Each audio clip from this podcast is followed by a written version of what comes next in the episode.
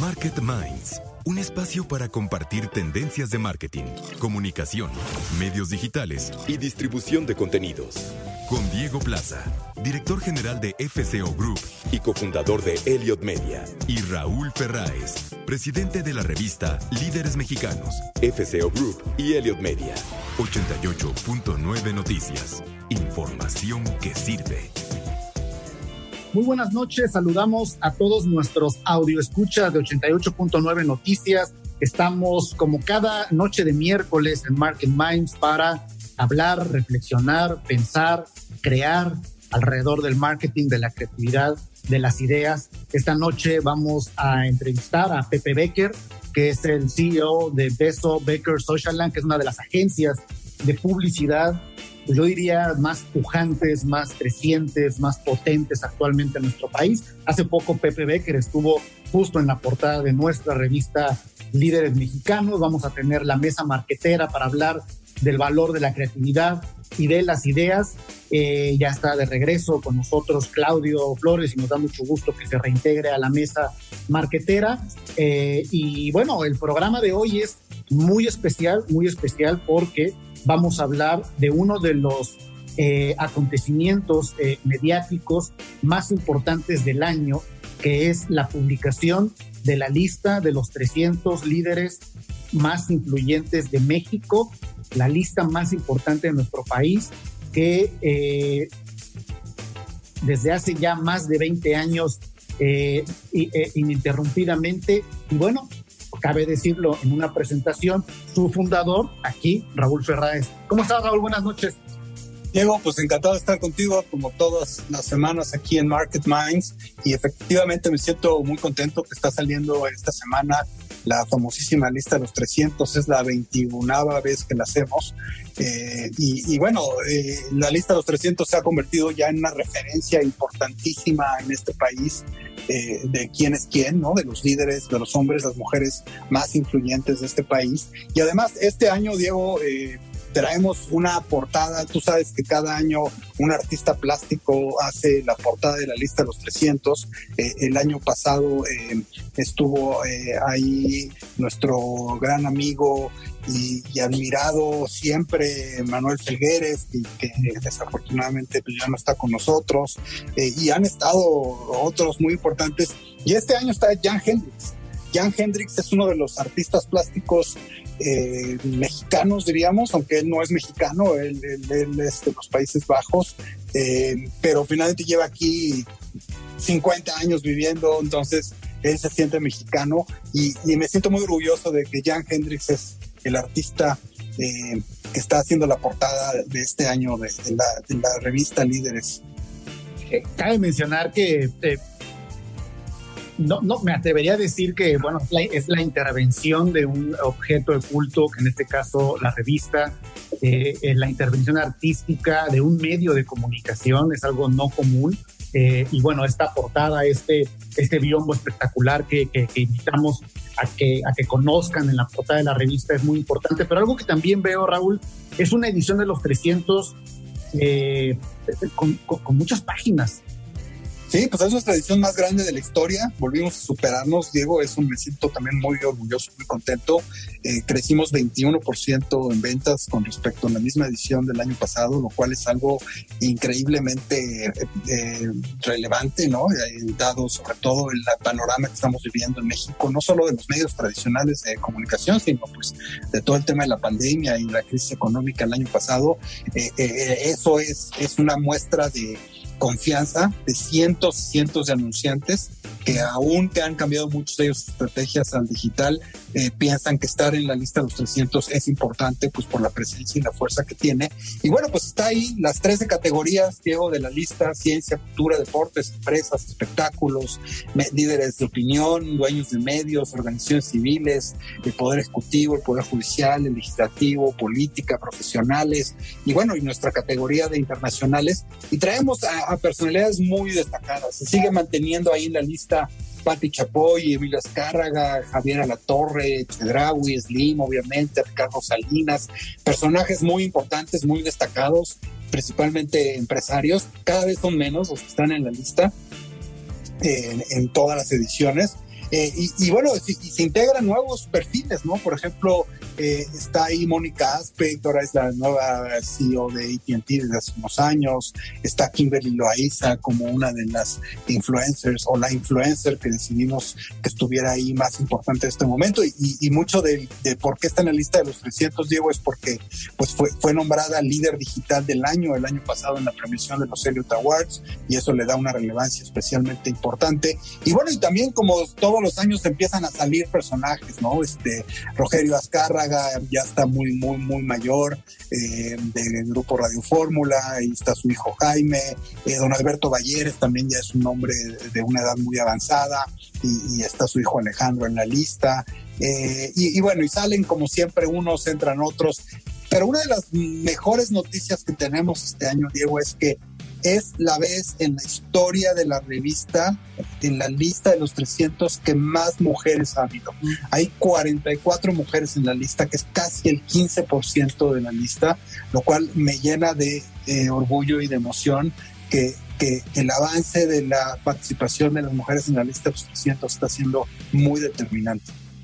Y, y cabe mencionar también, Raúl, que eh, en esta edición de la lista de los 300 está eh, pues los jefes aquí de la casa del Grupo Asir, ¿no? Se encuentran eh, Antonio Ibarra y don Francisco Ibarra están en la lista de los 300 y eso pues hay que, hay que reconocerlo y hay que mencionarlo, pues obviamente como el, grupo eh, de radio pues más, más grande de México, pero algo que, que, también veo Raúl es, veía esta, esta publicidad justo de la edición donde dice es momento de hablar de liderazgo nuevamente yo creo que la pandemia también nos ha eh, eh, perdido un poco la reflexión de que tenemos que volver a poner en la mesa eh, el poder de liderazgo, de, tomar decisiones, de, calibrar en nuestras organizaciones, en nuestras empresas. Y yo creo que el liderazgo va a ser el, gran atributo que hará que también todos regresemos a la normalidad y en ese sentido, pues también eh, no solamente la edición de los 300, sino Espacio 301 que próximamente también estaremos anunciando. Sí, justo lo que iba a decir, eh, Espacio 301 pues finalmente va a volver a ser, Diego, como fue el año pasado, el, el foro de expresión de los líderes de este país. Eh, ninguna otra organización, ni el Consejo Mexicano de Negocios, ni el Consejo Coronel Empresarial, ni ninguna universidad, ni nadie ha logrado en estos últimos años, especialmente en estos momentos de pandemia, en reunir a tantos líderes a dar un mensaje a la nación y esto es Espacio 301 y este año lo repetiremos, este año será especialmente importante, se va a grabar muchos de esos mensajes el 23 de septiembre en el encuentro de los 300 que tendrá lugar en Santa Fe, eh, donde todos los líderes volverán a reunirse, a estar juntos, a platicar, a hacer networking entre ellos. Y sin lugar a dudas Espacio 301 va a ser un muy buen esfuerzo digital y muy importante. Hace rato que mencionabas, Raúl, sobre eh, también la edad y de muchos eh, líderes y muchas líderes que, que también pues, van, van, creciendo en la edad conforme va creciendo la lista. Pero yo, yo algo que, que, no sé si lo tengas a la mano, eh, los jóvenes. ¿Qué, ¿Qué, tanto más jóvenes hay?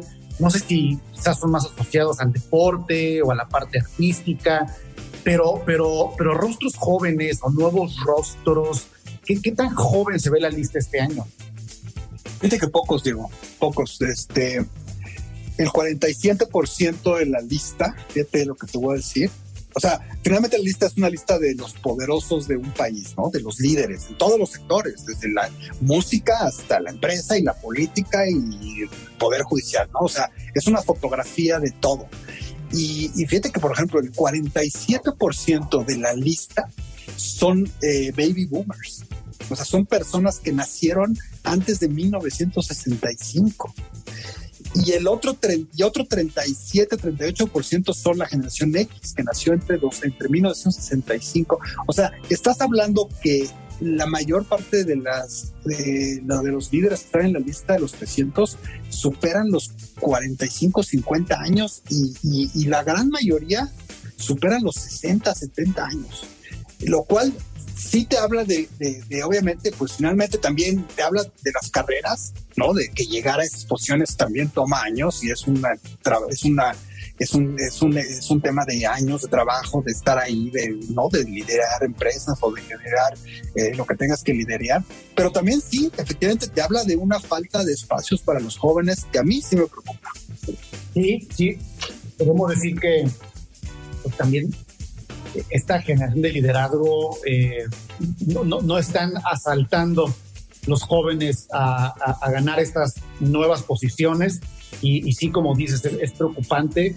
Eh, creo que siempre ha sido un reto, pero yo no lo veía tan, tan claro como, como hace muchos años cuando publicábamos estos conceptos de líderes del futuro, de liderazgos jóvenes que, que, que, se notaban y se veían también, que seguramente los hay, pero, pero quizá ha faltado también esa visibilidad y bueno, eso no nos queda duda también que lo hacemos dentro de las páginas de, la revista Líderes Mexicanos.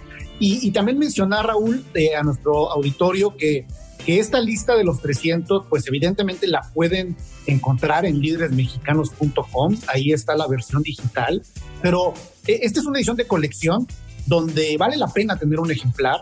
Y, y, esta edición la pueden comprar en Amazon, eh, eh, la, la, versión física, la versión física, tinta y papel en Amazon, porque es una edición que hay que guardar, es una edición de consulta, eh, es una edición eh, de referencia y, invitamos también para que vayan a buscar su ejemplar y disfruten, como también mencionabas, esta parte eh, artística de Jan Hendrix. Y por último, mencionar quizá, Raúl, que, también es eh, un, acontecimiento en el que hay otro artista que está involucrado. Eh, todos los miembros de la lista que, que aparecen en ella reciben eh, una, una, estatuilla, ¿no? su reconocimiento, y es una obra hecha por el arquitecto Javier Sordo Madaleno. Eh, y también es algo muy importante que solo quienes están en la lista pues tienen una pieza de estas.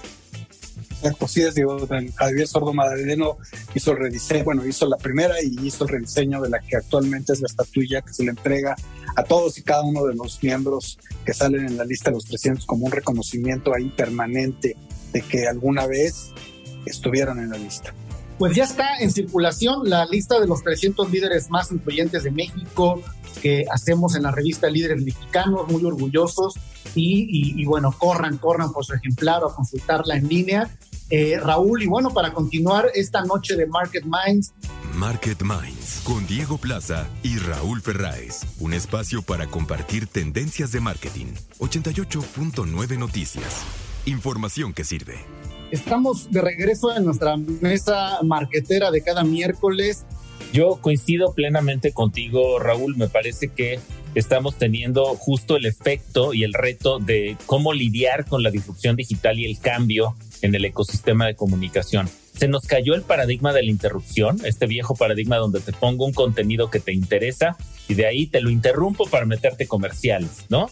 Eh, me parece que esto está cada vez más viejo, te tiene que integrar, es, es mucho más poderoso el, el, contenido brandeado, el branded content, ¿no? Que es mucho de lo que se hace en, justamente en temas digitales. Me parece que parte de, este reto es lo que ya planteaba Sebastián, no podemos imaginarnos las campañas de comunicación contemporáneas en torno al spot de televisión, que era como se planeaba antes, era el gran spot de televisión y de a todos los demás medios, pues un poco su reflejo, su espejeo.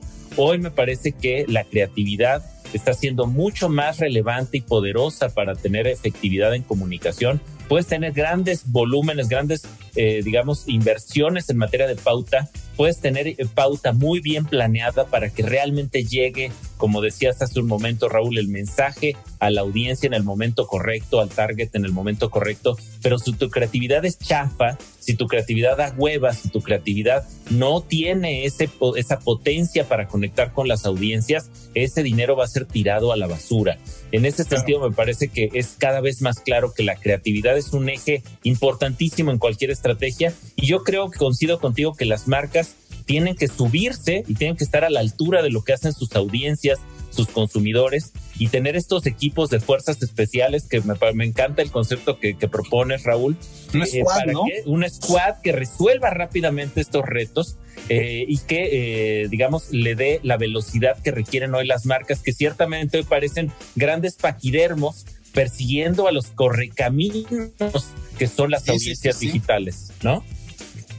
No, y, y, sabes que estuve la semana pasada hablando con, con algunas personas en un panel compartiendo ideas de Unilever en Latinoamérica, de Bancolombia, y todos coincidían en lo que ya también platicamos nosotros en las semanas pasadas, ¿no? Todo este to-do branding, todo este eh, eh, cómo se suben las marcas correctamente a, a, estas tendencias que la generación Z hoy en día exige, ¿no?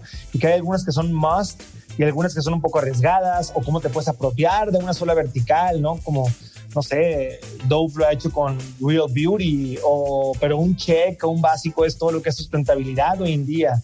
Y, y, el reto es cómo te subes a eso, con los riesgos que, que, conlleva también, ¿no? Porque creo que podemos hablar de varias campañas en Latinoamérica que no han salido bien y porque eh, el equipo, este Fuerzas Especiales, si lo quieres decir, que capta estas nuevas tendencias, quizás no, no se hizo un buen trabajo de, entendimiento de cómo adaptarse a esta nueva tendencia, eh, cómo eh, entregar el, mensaje.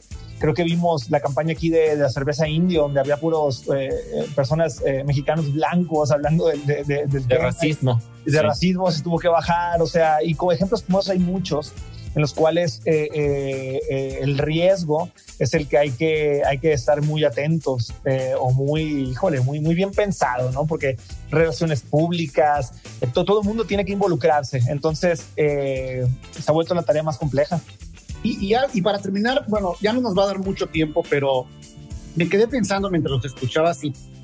Es muy subjetivo, pero no estaremos también frente, sobre todo las generaciones más jóvenes, frente a una sociedad que ha perdido más la capacidad de asombro, el reto creativo va más allá porque es hiperconectado, hipersensible, hipercomunicado, que la capacidad de asombro como individuo tiene una escala muy diferente y eso creo que es una variable aquí. Yo, yo, yo coincido con eso totalmente y te digo una cosa más que yo veo muchísimo, creo que el, marketing ha vuelto mucho al, producto en sí. Hoy en día a través de reviews, de online, o sea, importa muchísimo el mero producto y yo platico y platico con CMOs y todavía sigue estando muy alejado hoy en día el equipo de marketing o el equipo creativo de eso y deben de estar involucrados en toda la experiencia. Tú desde que ves a un lead llegar por ti en lugar de un Uber y le ves el bigote de peluche. son cosas que los creativos pueden ayudar mucho a la, hora de, la experiencia entera de, la, de, la compra, ¿no? Desde cuando pagas, eh, eh, eh, cómo te recibe la persona que te atiende en la entrada. Creo que hay mucha creatividad que podría haber en esos factores para diferenciar no solamente el mensaje, sino también el producto y la experiencia en sí, ¿no? Coincido con, con lo que plantea Sebastián y yo simplemente agregaría un punto estamos preasombrados, Diego. Es decir, que tenemos, estamos enfrentándonos a generaciones que están preasombradas por el contenido que consumen. Y en ese sentido, el reto es que nuestro spot o nuestro TikTok o nuestro Insta de como marca lo están comparando con valores de producción de, Harry Potter, es decir, con los valores de producción más altos del universo y, y es contenido que compite de tú a tú. Entonces, si tu publicidad, tu creatividad es mala, pues vas a tener un problema importante para conectar con las audiencias. Vaya mes marquetera eh, rica, como justamente ya extrañábamos, estamos aquí los cuatro para seguir platicando. Nos tenemos que ir y los despedimos. Nos vemos la próxima semana. Claudio, qué bueno que estás de regreso. Sebastián. Gracias. Muy buenas noches. Buenas noches. Vamos, Buenas noches a todos. vamos al reporte de tráfico y clima, eh, como cada 15 minutos, y regresamos rápidamente a Market Minds. Market Minds con Diego Plaza y Raúl Ferráez. Un espacio para compartir tendencias de marketing. 88.9 Noticias. Información que sirve. Pues qué tal, estamos aquí de regreso en Market Minds en 88.9 Noticias. Eh, información que sirve. Y hoy tengo un invitado muy especial porque además de ser eh, un gran amigo desde hace muchos años, un colega, eh, lo entrevistamos a Pepe Becker, que es presidente de Social y, de Becker.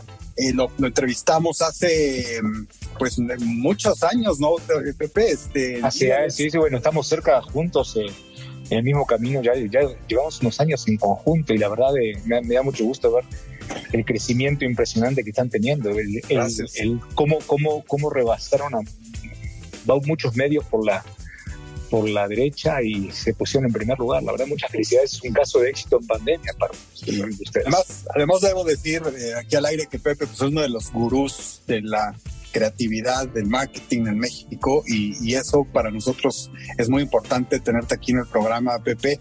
Y, bueno, eh, quisiera empezar con las preguntas, Pepe. Y la verdad es que ahorita la pandemia creo que ha movido muchas cosas y el tema del marketing y la, y la publicidad pues no es una excepción.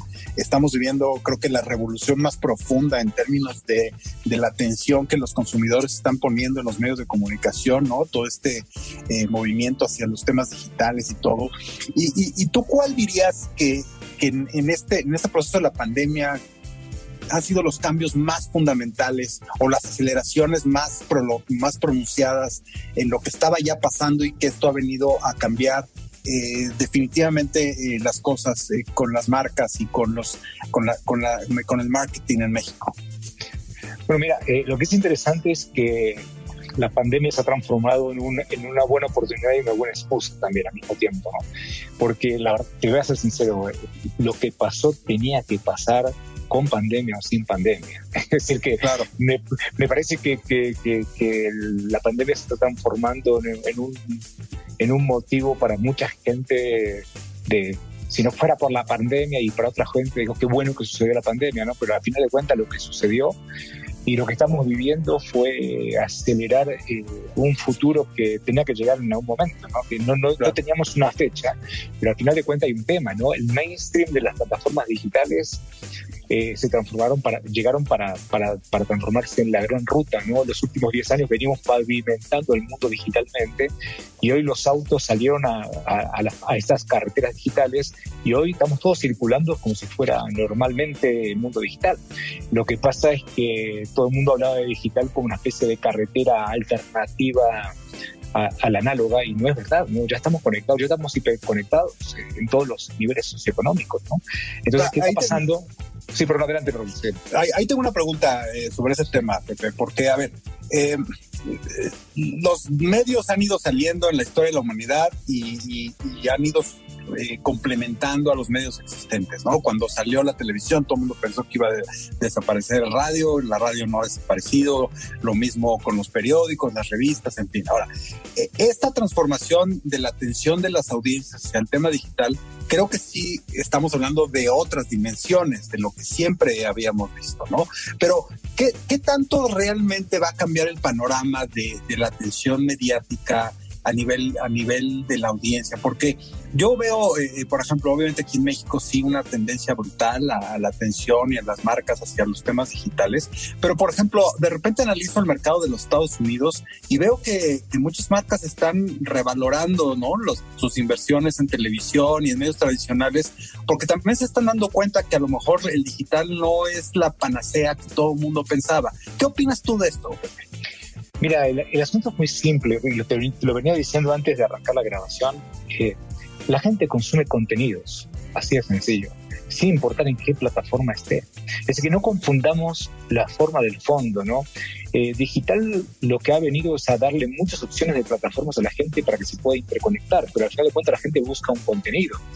Y si ese contenido está en digital, la gente lo consumirá en digital. Si está en televisión, lo consumirá en televisión. Si está en cine, lo consumirá en cine. Al final de cuentas, este mundo cada día está se está, se está yendo a un lugar en buenos contenidos y malos contenidos, contenidos que me sirven y contenidos que no me sirven, contenidos comerciales y contenidos no comerciales.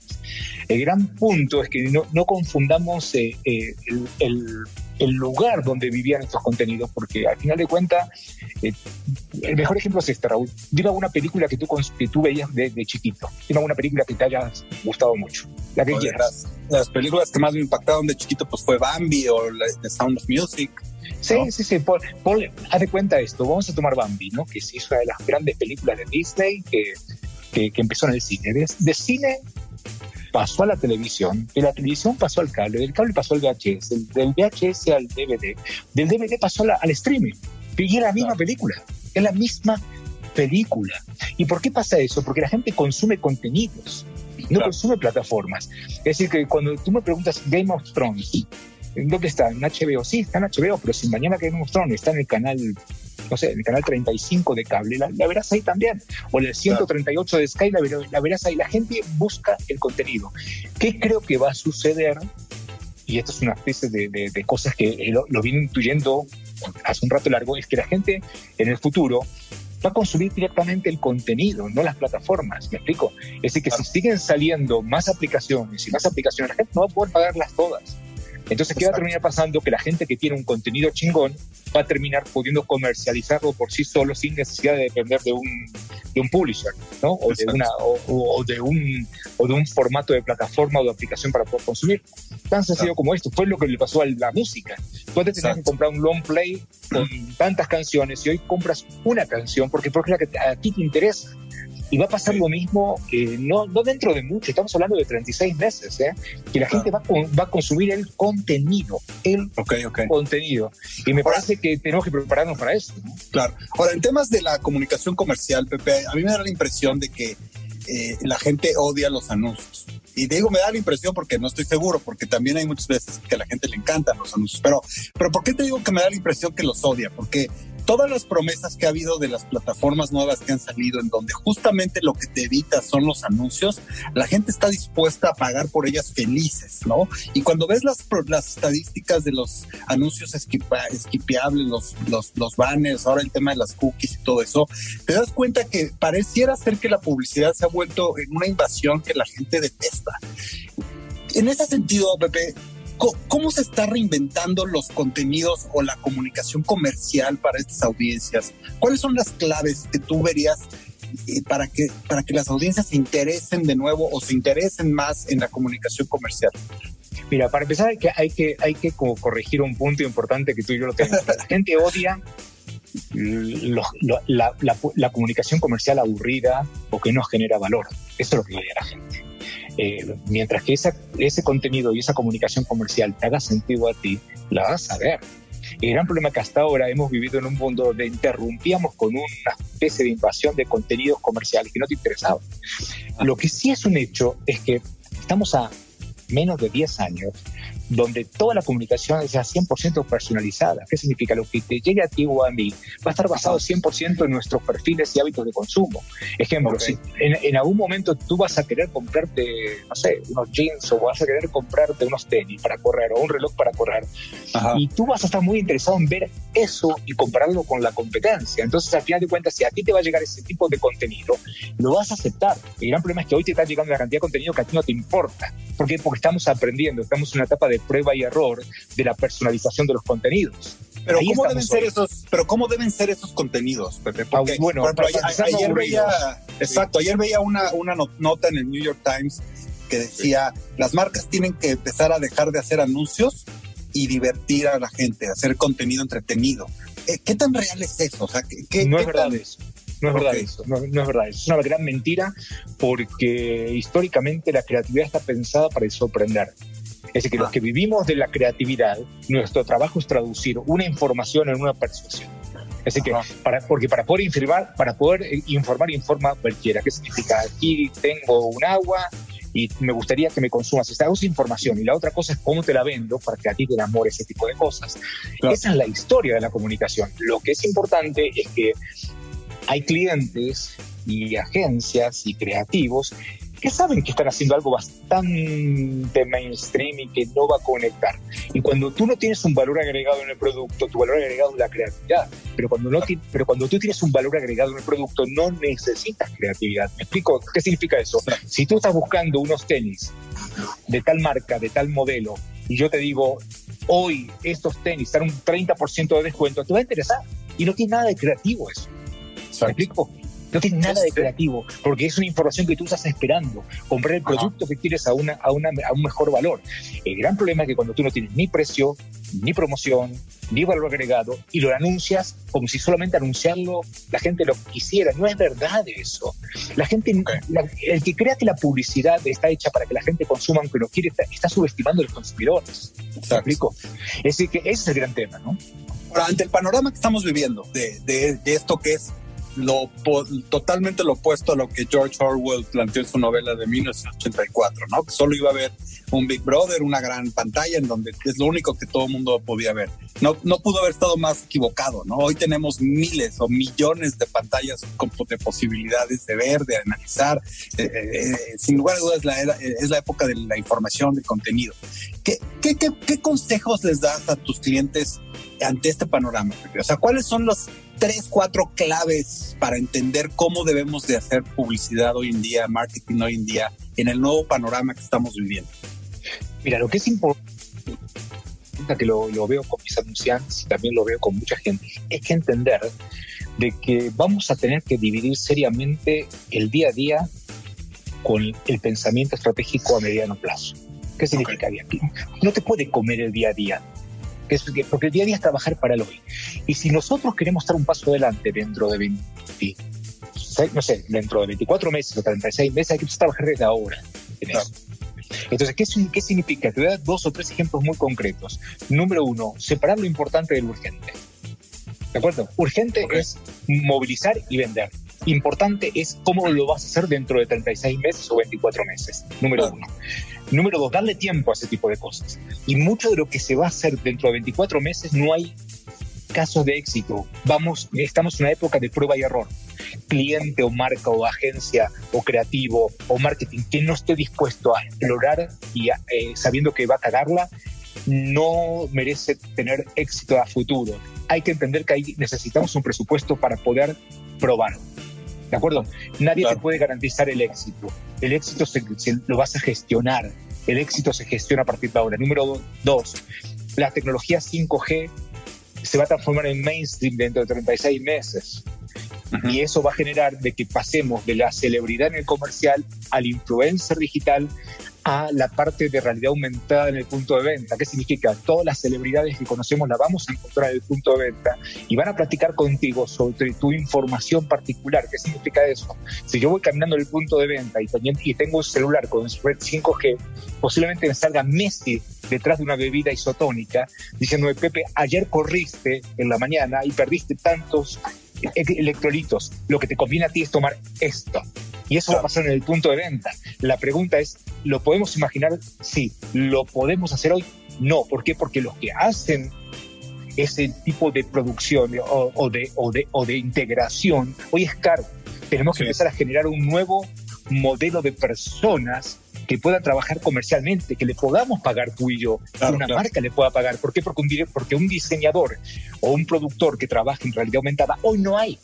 Te voy a dar un dato importante. Hoy el puesto mejor pago en los Estados Unidos, en el mundo comercial, se llama fotógrafos de drones. Los que manejan dron y, y fotografían, porque hay gente okay, que fotografía okay. muy bien y gente que maneja el dron muy bien. Las dos cosas no las hay. Y ese mejor puesto pago. El mejor puesto pago dentro de 36 meses va a ser los que trabajan en la realidad aumentada y la realidad virtual. Exacto. Pero tenemos que empezar a trabajar desde ahora en eso. No podemos esperar claro. dentro de tres años para que eso suceda. Y el gran problema que estamos teniendo es que la gente no se está animando a explorar el mediano plazo.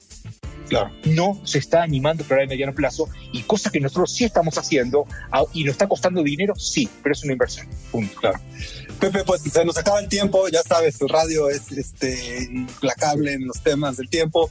La verdad es que es muy interesante siempre platicar contigo, podríamos hacerlo una hora más pero bueno, ya encontraremos algún otro momento. Todavía me quedaron ahí dos preguntas en, el, en, la, en, la, en, la, en, en la libreta que quiero hacerte después. Pero bueno, te agradezco mucho que nos hayas tomado la llamada para acá, para Market Minds. No sé si quieras dar algún mensaje final. Nada más, uno como siempre agradecer tu, tu cariño, la amistad, el, el, honor de tenerte siempre cerca y contar. Para mí es un honor y un privilegio siempre estar con ustedes y el único mensaje es lo que viene no está hecho, hay que hacerlo. ¿En qué lugar quieren estar ustedes, los que trabajan para marcas y trabajan en comunicación? ¿De los que esperan o los que hacen? Defínanlo, defínanlo. Y eso es muy importante. Hoy es el momento de hacerlo. ¿Sí? Pues gracias, Pepe. Pues, ¿qué les parece si vamos al reporte de tráfico y clima como cada 15 minutos aquí en 88.9 Noticias? Regresamos. Market Minds, un espacio para compartir tendencias de marketing, comunicación, medios digitales y distribución de contenidos. 88.9 Noticias, información que sirve. Ya estamos de regreso a la recta final de Market Minds de esta noche. Eh, siempre apasionante escuchar a alguien que ama la creatividad, que ama la publicidad y creo que Pepe Becker es un, eh, un gran referente de esta pasión eh, por la disciplina creativa, ¿no? Y, bueno, seguirle la pista de, del trabajo que hacen en Becker Social Land. Eh, a mí me, encantó escucharlo, Raúl. Sí, la verdad es que muy interesante. Y, ya para cerrar el programa, Diego, fíjate que el tema de social media, pues es, un tema que está en la mente de todos los CMOs hoy en día, ¿no? O sea, no, no puedes no estar pensando permanentemente eh, en, el social media y cómo si tienes una marca, cómo llegar a través de ella. Sin embargo, fíjate que eh, en un estudio reciente em, eh, habla de que el 44% de los CMOs dicen que no están seguros o que no están pudiendo medir correctamente el impacto que tiene el social media, media en sus negocios, mientras que eh, solo el 20% sé que están eh, pudiendo realmente certificar el éxito del social media en sus, en sus, en sus estrategias. Y esto es preocupante porque quiere decir que ese 44% de CMOs que están haciendo social media un poco van a ciegas, Diego, y eso es bien peligroso. Y, y, y los estudios más recientes indican que que el social media está siendo clave para, para revitalizar temas como el turismo, como el tema de las industrias de la hospitalidad y como otros muchos temas, en, de temas de reactivación económica, de venta de productos, en fin, de muchísimas cosas de servicios y eso. Y, y fíjate que HotSuite reportó que el 43% eh, casi 44% de los usuarios de social networks, de, o sea, de redes sociales, eh, eh, sí llegan a, las, a, las, marcas. O sea, 40, hay, o sea, medido en términos generales, tenemos un altísimo porcentaje de, de, eficiencia en, el tema de, social media hacia llevar eh, tráfico a las marcas. Y sin embargo, 44% de los CMOs dicen que no están pudiendo medir bien el impacto de social media en sus negocios. ¿Cómo ves, Diego? Pues eh, creo que hay una parte, cuando hablas de social media, eh, entendiendo evidentemente la colocación de la marca en las redes sociales, que, tiene que ver también con el influence marketing, ¿no? que tiene que ver con la generación de estas campañas o contenidos utilizando evidentemente amplificadores, en este caso creadores de contenido, influencers. Y ahí puntualmente sí quiero decir, y, quizá entiendo ese porcentaje que no lo está logrando medir, en que si bien Internet tiene este discurso de virtud, de que todo es medible, ¿no? Creo que sí hay una parte muy volátil en que realmente saber si convierte a ventas, eh, eh, creo que esa parte no está tan clara. Realmente, eh, si, si a diferencia de otras disciplinas publicitarias, está teniendo un porcentaje alto de conversión. Yo hay veces que no lo veo, ¿no? Que no, no, no, no veo como una marca que, que a veces sí, sí es muy, muy estratégica en resultados, en ventas, bueno, todas. A veces en la parte digital, aunque lo puede medir todo, no está convirtiendo. Y quizá ahí es donde creo que está el, el, esta, esta duda del porcentaje que dice Raúl, porque eh, se está quedando también mucha de la comunicación de esas marcas, quizá perdidas en un mundo de, información. Claro, porque además, te voy a decir una cosa, digo, hacer, hacer eh, marketing hay que decir que es mucho más complejo que, que pautar, ¿no? Y el riesgo que corres haciendo influence marketing también es mayor que pautar. Y, esto creo que es evidente que la mayoría de las eh, tendencias están marcando eh, hacia el tema de la microinfluencia, ¿no? O sea, ya, ya se vio que, que los modelos de, de impacto de estos macroinfluencers que tenían millones de seguidores para la promoción de marcas no genera realmente eh, mucho engagement, pero sí lo genera cuando haces microinfluencia, ¿no? Porque entonces realmente estás llegando a los públicos que te interesan. Ahora, para hacer microinfluencia, pues necesitas trabajar un chorro, digo. Necesitas identificar a muchísimos más perfiles porque uno solo no te va a dar para el, para el impacto que quieres tener. Corres más riesgos, sí, porque cada uno de esos perfiles con los que tú acuerdes hacer algo eh, eh, yo no quisiera decirlo así, pero es una especie como de mini bomba de tiempo, ¿no? Algo puede salir mal y, eso te puede costar la chamba y hay que decirlo. Eh, y, entonces yo lo que siento es que muchos CMOs y, encargados de marketing de las empresas, pues les está haciendo más fácil, mejor usar a, las redes sociales como simplemente posteos de campañas, ¿no? Comprando pauta Y, no digo que no sea eso eficiente, no tengo aquí medidas, pero no es ni de risa tan eficiente como el engagement que, genera el usar eh, el, tema de la influencia, eh, eh, sobre todo la micro influencia, la nano influencia, la pequeña influencia, que es la que tiene ese engagement con sus audiencias, ¿no? Y yo creo, Raúl, que también si lo vemos o lo identificamos como un gremio, ¿no? De los influencers, también han hecho un poco de su parte para esta duda que tienen estos directores. Es decir, eh, generan duda a partir de la credibilidad, ahora eh, la responsabilidad que tienen con sus mensajes, los riesgos que implica también eh, el brand safety en términos de con quién estás asociando. Entonces yo creo que muchos directores sí se la piensan ya un poco más. Claro. Que es un poco desordenado, hay que decirlo así. en México, por lo menos, y en Latinoamérica, de, profesionalismo que pueden tener los creadores de contenido. Y ahí sabes qué están faltando, y yo creo que nosotros somos un ejemplo con Elliot Channel, eh, más eh, influencers, influencers, digamos, institucionales, ¿no? Que no sea un, una sola persona que puede cometer también un error, puede amanecer de buenas o de malas un día, o, lo mismo con sus seguidores, que además estás también ahí corriendo un, riesgo de su reputación personal. Eh, por ejemplo, nosotros, pues digo, con Elliot Channel, hoy en día somos el, network de, generación de contenidos originales de YouTube más grande del mundo de habla hispana.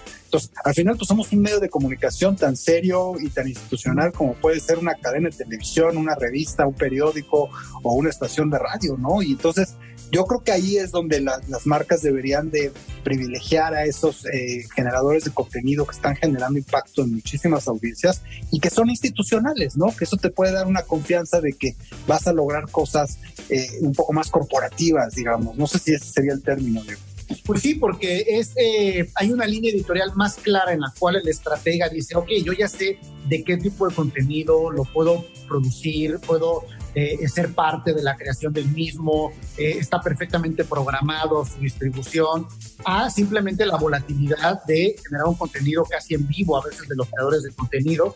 Y yo creo que en esa parte sí hay una burbuja que, que se ha ido rompiendo y que muchos de estos directores que no están seguros se la piensan justamente por todos estos temas de, de no poder convertir y de poner en riesgo a sus marcas eh, en la asociación con ciertos perfiles, Raúl, y, yo creo que es algo que, como dices, también nosotros desde Elliot eh, hemos eh, ayudado mucho a la industria a poner el ojo en, este, eh, pues sí, en esta mejora que hay que hacer de los creadores.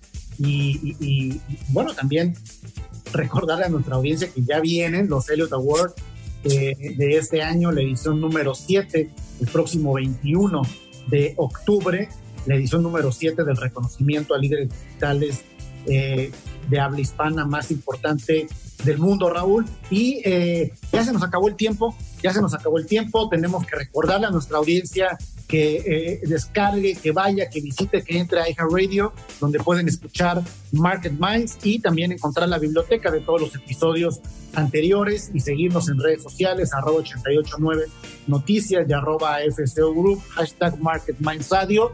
Y nos vemos la próxima semana, Raúl, que pasen muy buenas noches. Buenas noches a nuestros radioescuchos. Igualmente, Diego, muy buenas noches. Esto fue Market Minds, un espacio para compartir tendencias de marketing, comunicación, medios digitales y distribución de contenidos. 88.9 Noticias. Información que sirve.